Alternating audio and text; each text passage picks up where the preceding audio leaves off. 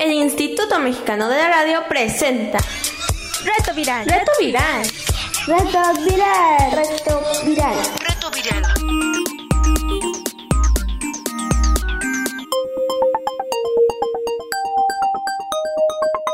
Reto Viral. Fin de semana. Hola chicos y chicas, esto es Reto Viral Semanal. Nosotros acá seguimos aprovechando los medios de comunicación como la radio para acompañarnos desde lejos y hacer de esta cuarentena un lugar de entretenimiento, de aprendizaje, de curiosidad y de crecimiento. Estamos una vez más por esta estación, parte de la red de radios del IMER, Instituto Mexicano de la Radio, su servilleta higiénica y desinfectada, Irma Ávila Pietrasanta, con invitados especiales vía telefónica el día de hoy estará con nosotros nuestra amiga Padme y nuestro amigo Axel. En este programa 118 de Reto Viral Semanal hablaremos de dos temas que se nos confunden un poco en esta época, el Día de Muertos y el Halloween. Vamos a la información.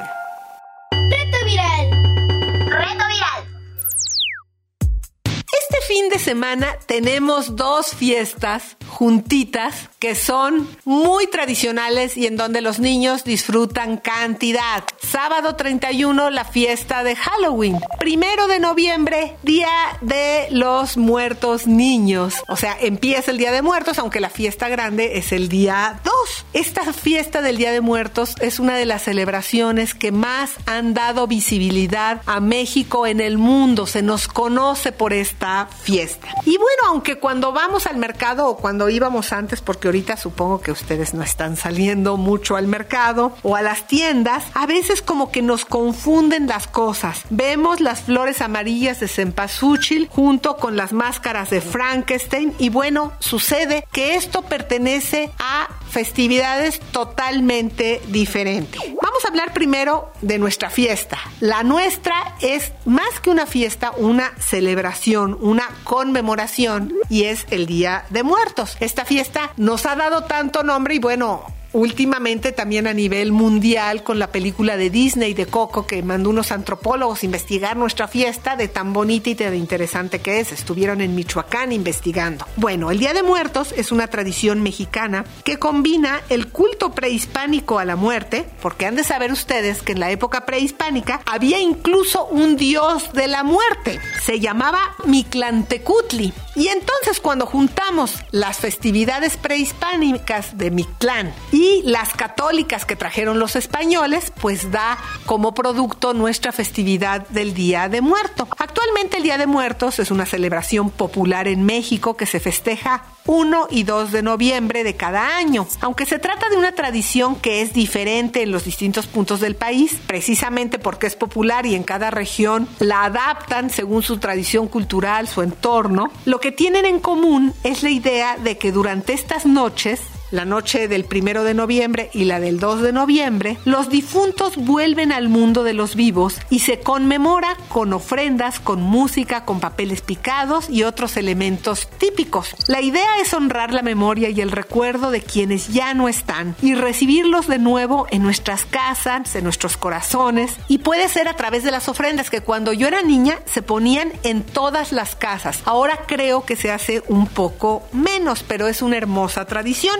Para los antiguos nahuas, zapotecas, mayas y mixtecos, que son las culturas que más eh, tenían estas prácticas, la muerte se celebraba desde la época prehispánica. Como les decía, honraban al dios de la muerte, que tenía diferentes nombres según la cultura, y en el pensamiento prehispánico, el sitio al que iban los muertos después de la muerte no era el cielo, como dicen los católicos. Para los prehispánicos, a donde ibas después de muerto dependía de la manera en que habías muerto, y por lo tanto, no existía ni el cielo ni el infierno. Los muertos iban al inframundo, que no era un solo sitio, sino un conjunto de sitios para los distintos pueblos nahuas, los aztecas eran nahuas, y bueno, te cuento primero de ellos. Llegabas al inframundo, que era el Mictlán, que era un lugar al que descendían todos los muertos por causas naturales, y después tenían que sortear una serie de pruebas. La idea era llegar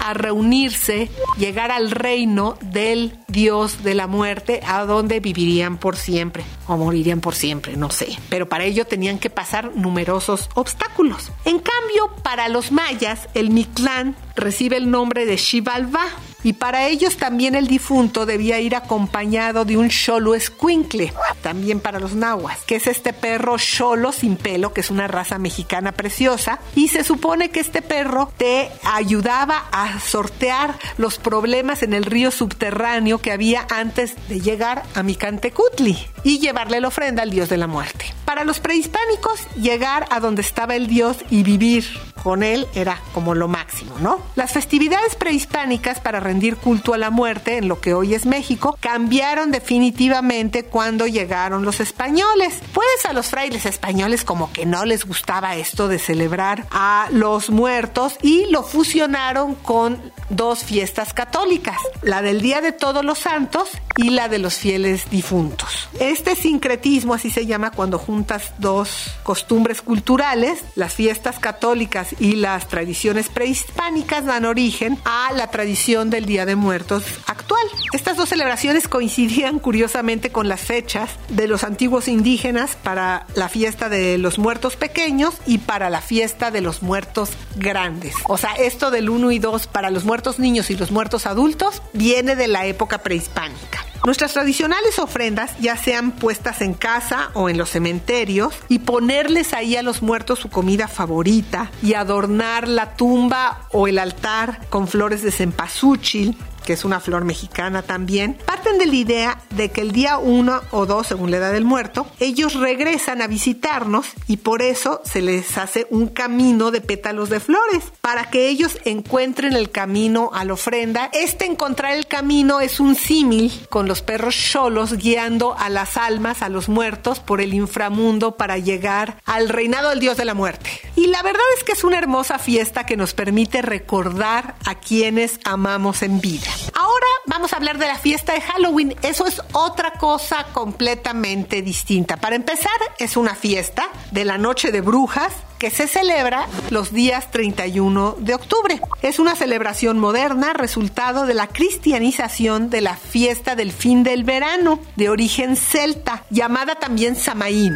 Se celebra la noche del 31 de octubre, sobre todo en los países anglos. Ya saben, los celtas anduvieron por varias partes de Europa. Pero esta fiesta es más importante en la zona donde se habla inglés, aunque también encontramos esta fiesta en algunos lugares como Galicia, en España. Y bueno, lo que hicieron en Europa fue fusionar la tradicional fiesta celta con la fiesta de todos los santos cristiana, celebrada por los católicos el primero de noviembre. Los inmigrantes irlandeses trajeron esa fiesta a América, a Estados Unidos, durante la gran hambruna irlandesa, que hubo mucha migración irlandesa. Y bueno, el día se asocia a menudo con los colores naranja, negro y morado. Las actividades típicas de Halloween son el famoso truco o trato, que es pedir eh, dulces o hacer alguna travesura. Y bueno, las fiestas de disfraces, que muchas veces son callejeras. La gente se disfraza de cualquier cosa, no de, solo de asuntos de Día de Muertos ni de miedo. Y hacer hogueras en las calles, lo que ahora se sustituye con ver películas de miedo o eh, visitar casas encantadas o hacer bromas. Pues eso es otra fiesta, como verás, totalmente diferente a la de Día de Muertos. Así es que ambas son divertidas, pero sería bueno separarlas. Se ve muy extraño celebrar el Día de Muerto vestido de Frankenstein. No, por favor. Reto viral. Fin de semana. Y bueno, para platicar del Halloween y del Día de Muertos, tenemos con nosotros a nuestra amiga Valeria Padme. ¿Cómo estás, querida? Hola, estoy bien. Cuéntales a nuestros amigos cuántos años tienes. Tengo 11 años. Oye, ¿cómo te está yendo ahorita con las clases virtuales? Pues me va bien. ¿Qué te gusta y qué no te gusta? Pues me gusta ver a mis compañeros y no me gusta pues a distancia. Sí, ¿verdad? ¿Tienes problemas con el internet o eso no? Mm, a veces. Eso es un problema, ¿verdad? Y a Oye, veces la plataforma. así es. ¿Tú estás en plataforma o en clases en tele? En plataforma. Ok, entonces sí, pues es una dificultad. Oye, y pasando al tema de Halloween y Día de Muertos, cuéntame, en tu entorno, en tu comunidad, ¿qué es lo que se celebra? ¿Se celebra el Halloween o el Día de Muertos o las dos? Pues este, yo celebro ambas, pero eh, solo se ve lo de, de Halloween. Celebran más Halloween. Dime, ¿ponen ofrenda en tu casa? Sí, ¿Y has ido alguna vez a los cementerios cuando les ponen las ofrendas en el cementerio a los muertos? no, no me han querido llevar mi sopa. bueno, sería bueno que cuando acabe la pandemia algún día fueras. Busca fotos en internet, se pone muy lindo. ¿Sales a pedir dulces también? Sí, Antes, ¿verdad? Ahora no Pues será sí. posible, ¿verdad? ¿Y, y, y qué te gusta más, pedir dulces o el asunto de la ofrenda? eh, la ofrenda porque, pues, para recordar a los que ya no están aquí, además no me gustan mucho los dulces. Me parece muy bien. Oye, pues muchas gracias por haber estado el día de hoy en el programa, querida. Nada, Hasta luego, que estés bien. Bye. Y bueno, mientras tanto, nosotros vamos a escuchar algo de música con Luis Delgadillo y los Queliguanes, con una canción llamada Media Muerte. Estaba la media muerte sentada en un carrizal, comiendo tortilla dura para poder engordar, para poder engordar. Estaba la media muerte sentada en un tecomate, invitándole a los niños a tomar un chocolate, a tomar un chocolate. Estaba la media muerte sentada junto al brasero y los niños de traviesos le tiraron el sombrero. Estaba la media muerte sentada en un carrizal comiendo tortilla dura y frijolitos sin sal y frijolitos sin sal. Y la calaca bailaba, bailaba y bailaba. Y la calaca bailaba y no se cansaba. Y la calaca bailaba, bailaba y bailaba. Y la calaca giraba, giraba. y- Estás escuchando Reto Viral. Y bueno, para seguir platicando de Halloween y Día de Muertos, está con nosotros el día de hoy vía telefónica nuestro amigo Axel. Hola Axel, ¿cómo estás? Muy bien, ¿cómo estás tú? Muy bien, gracias. Oye, cuéntales a nuestros amigos cuántos años tienes. Tengo 12 años. Oye Axel, ¿y cómo te está yendo con las clases virtuales? ¿Qué es lo que te gusta y qué es lo que no te gusta? Pues me está yendo muy bien, pero hay algo que no me gusta tanto, que es la distancia. Porque así, por ejemplo, si los que empezaron en una nueva escuela es este, más difícil porque no conocen, no van a conocer tanto a la gente. Oye, y en tu comunidad, cuéntame, ¿celebran el Halloween o celebran el Día de Muertos o ambas? Pues sinceramente no sé porque generalmente van a los cementerios pero la celebran también eh, Halloween, entonces yo diría que celebran ambas. ¿Verdad? Sí, se ha extendido mucho. Por ejemplo, ¿en tu casa ponen una ofrenda? Sí, Ay, ¿te gusta poner la ofrenda? sí, es bastante divertido poner los, los pan de muertos, las calaveritas de chocolate y eso es bastante divertido. Sí, y dime una cosa, ¿has ido alguna vez a la celebración en los panteones, en los lugares tradicionales donde les ponen las ofrendas sobre las tumbas? Sí, fui una vez cuando era más pequeño. ¿Y qué te pareció? eh, pues me pareció muy bonito, muy bonito ver a todas las familias ahí reunidas dejando las ofrendas. Oye, y cuéntame, eh, ¿tú has salido a pedir dulces? Sí, de hecho el año pasado salí con mi hermanito a pedir dulces. Entonces, de alguna manera, pues sí, es como ya ambas fiestas están con nosotros, ¿verdad? Ajá, ya, ya Así todo está es. conectado. ¿Qué te gusta más de cada una de las fiestas? Pues a mí lo que me gusta más de Día de Muertos es que se siente la celebración de que se siente la emoción de que tus familiares puedan venir a, a visitar de a visitarte de nuevo. ¿Y, eh, y del Halloween? Pues que también hay que pues se demuestra que la comunidad puede ser muy muy buena con los con los más pequeños. Claro, les dan dulces, todas las familias compran dulces para dárselos, ¿verdad? Sí. Oye, pues muchas gracias por haber compartido con nosotros tu punto de vista. Gracias a ti, Irma, por invitarme. Que estés muy bien, chao. Adiós, igualmente. Bye. Y bueno, pues ahora vamos a escuchar algo más de música con Luis Delgadillo. Y bueno, te quiero decir que si te late la música de Luis Delgadillo, te vamos a dejar también las ligas de todas sus redes en nuestro micrositio. Dos diablitos se han venido del infierno a la ciudad y como son muy traviesos, nadie los quiere invitar a su fiesta de cumpleaños o a cenar en Navidad. Que estos diablos son más diablos que el mismito Lucifer. Si se encuentran con alguno, no se dejen sorprender. Que lejos, que cerca, dos diablos en bicicleta. Que lejos, que cerca, parecen estar aquí. Que lejos, que cerca, dos diablos en bicicleta. Que lejos, que cerca, parecen estar aquí. Ya salieron los diablitos a jugar con mis amigos, bailan con los enanitos, parecen bien portaditos, juegan a las escondidas en el patio, en el salón. Recuerden que estos diablitos buscan cómo hacer maldad, cuiden muy bien el pellejo, pues los quieren engañar. Que lejos, que cerca, dos diablos en patineta, lejos, que cerca del pueblo donde nací. Que lejos, que cerca, dos diablos en patineta, que lejos, que cerca del pueblo donde nací. Reto viral. Reto viral. Memorama. En este memorama te queremos proponer que si tienes tiempo o te superinteresan los temas que abordamos, nos escuches o nos vuelvas a escuchar. Te quiero contar que los programas 43 al 47 fue una semana dedicada al género y al arte. ¿Sabías que hay niñas que se sienten niños y al revés? Y bueno, hay una polémica alrededor de esto. Estas son las llamadas infancias trans.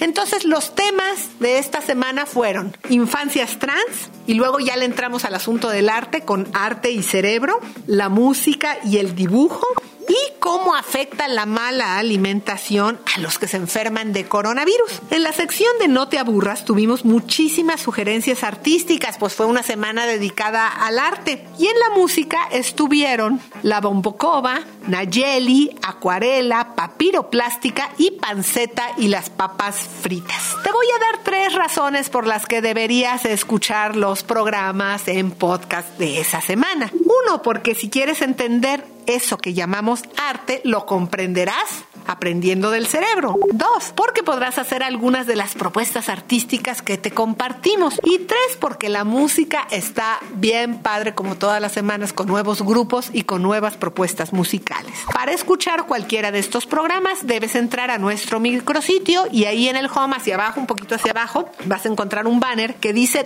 todos los retos. Le das clic y ahí solo tienes que buscar del programa 43 al 47 o bien la transmisión del 25 de marzo al 29 de mayo. Y bueno, acá las instrucciones para entrar a nuestro micrositio. Si acaso no sabes, necesitas un dispositivo con acceso a internet y le pones www.imer.mx y bueno, ahí vas a, va a pasar en algún momento el banner de reto viral, lo capturas con un clic y pues ya estás adentro de nuestro micrositio. Te esperamos.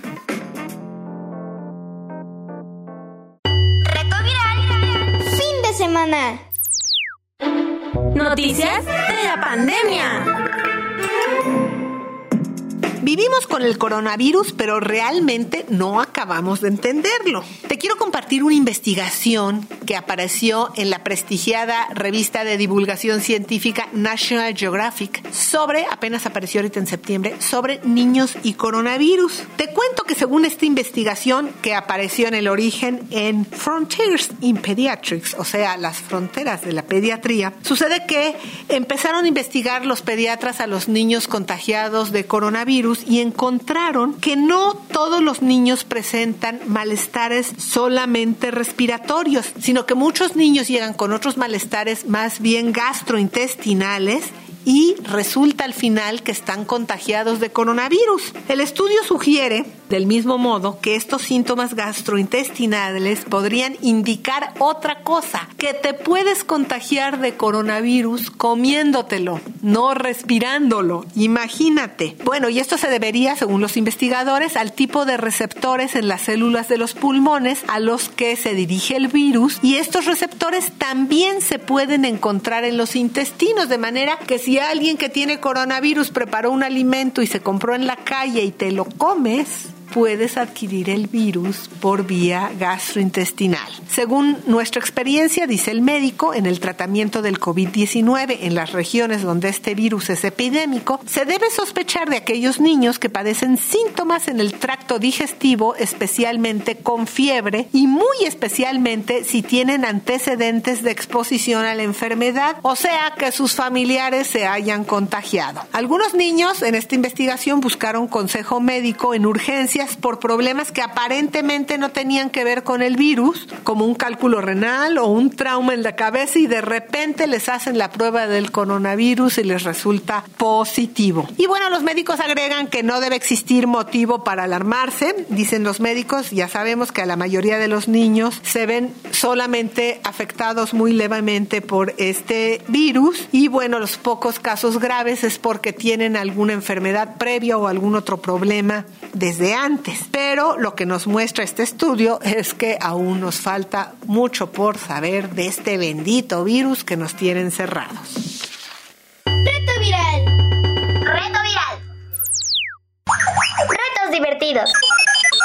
Tal vez este Día de Muertos sea diferente y no podrás salir a la plaza, tal vez no te vistas divertido, ni puedas ir a pedir dulces, pero hay una linda parte de esta festividad que se hace en casa. Te invitamos a poner un altar del Día de Muertos en casa. Puede ser a familiares o a tus mascotas. Mis hijos solían ponerle su altar de Día de Muertos a sus mascotas y les ponían ahí sus croquetas, su agüita y su juguete favorito también con flores y veladoras.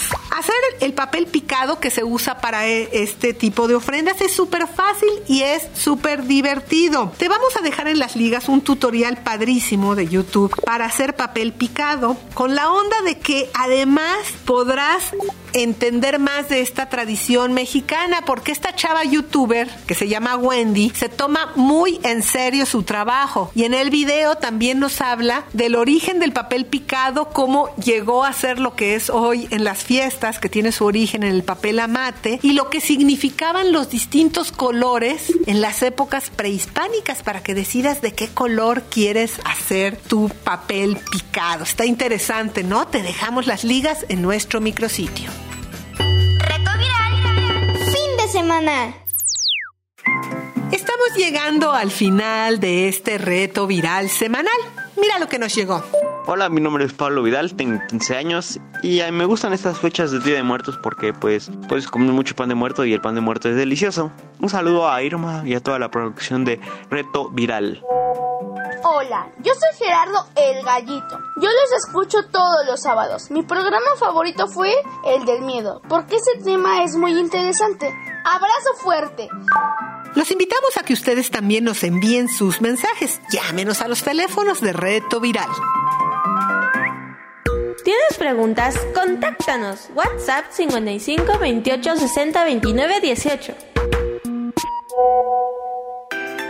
Y bueno, esto es todo por hoy. Los esperamos en este reto viral semanal. El equipo de producción, Pilar Martínez, Cecilia González Landín, Daniel Valenzuela, nuestro amigo Adolfo Cortés y una servilleta higiénica y desinfectada, Irma Ávila Pietrasanta. Escuchen nuestros programas en el podcast de Reto Viral cualquier día de la semana y después recuerden escucharnos por la red de radios de Nimer en nuestros horarios de fin de semana.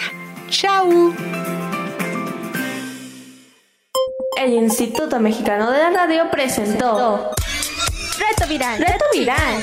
Reto viral. Reto viral.